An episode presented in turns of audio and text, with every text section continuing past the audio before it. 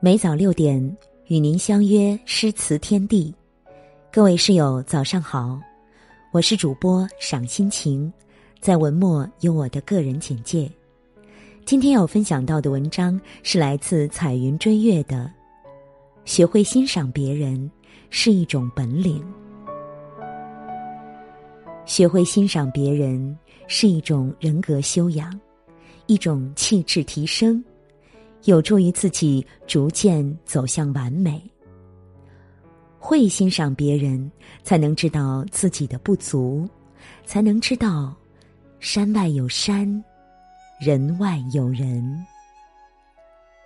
培根说：“欣赏者心中有朝霞、露珠和常年盛开的花朵；漠视者冰结新城，四海枯竭，丛山荒芜。”因此，我们在生活中应该多一些欣赏。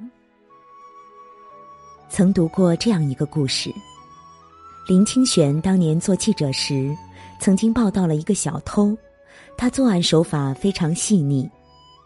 他在文章的最后情不自禁的感叹道：“像心思如此细密、手法那么灵巧、风格这样独特的小偷，又是那么斯文有气质。”如果不做小偷，做任何一行都会有成就的吧？没想到，这句话却影响了一个青年的一生。后来，当年的小偷竟然成了台湾几家羊肉炉店的大老板了。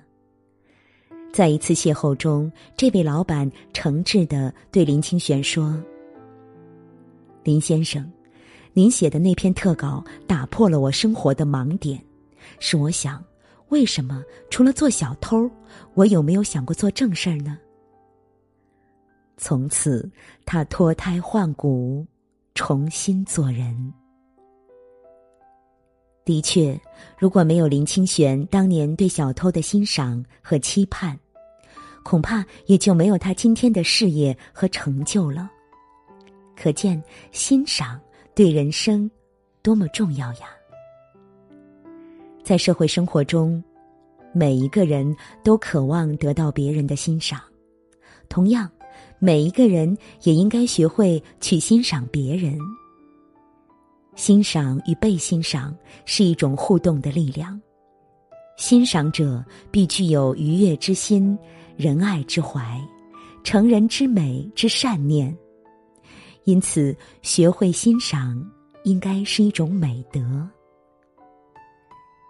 一个永远不懂得欣赏别人的人，也就是一个永远不被别人欣赏的人。美国人际关系学鼻祖卡耐基说：“时时用使人悦服的方法赞美人，是博得人们好感的好方法。记住。”人们所喜欢别人加以赞美的事，便是他们自己觉得没有把握的事。你如果要批评别人，必须慎之又慎，先想想自己是否完美无缺。说一句好话如口出莲花，说一句坏话如口吐毒液。山的沉稳在于厚重。水的活泼在于幽深。你只管认真的、诚心的去欣赏别人，不必担心别人会不会欣赏你。如果你沉稳如山，幽深如水，善待别人而又虚怀若谷，谁会不羡慕、不尊敬、不欣赏你呢？妒忌是无能的表现。超越是力量的显示。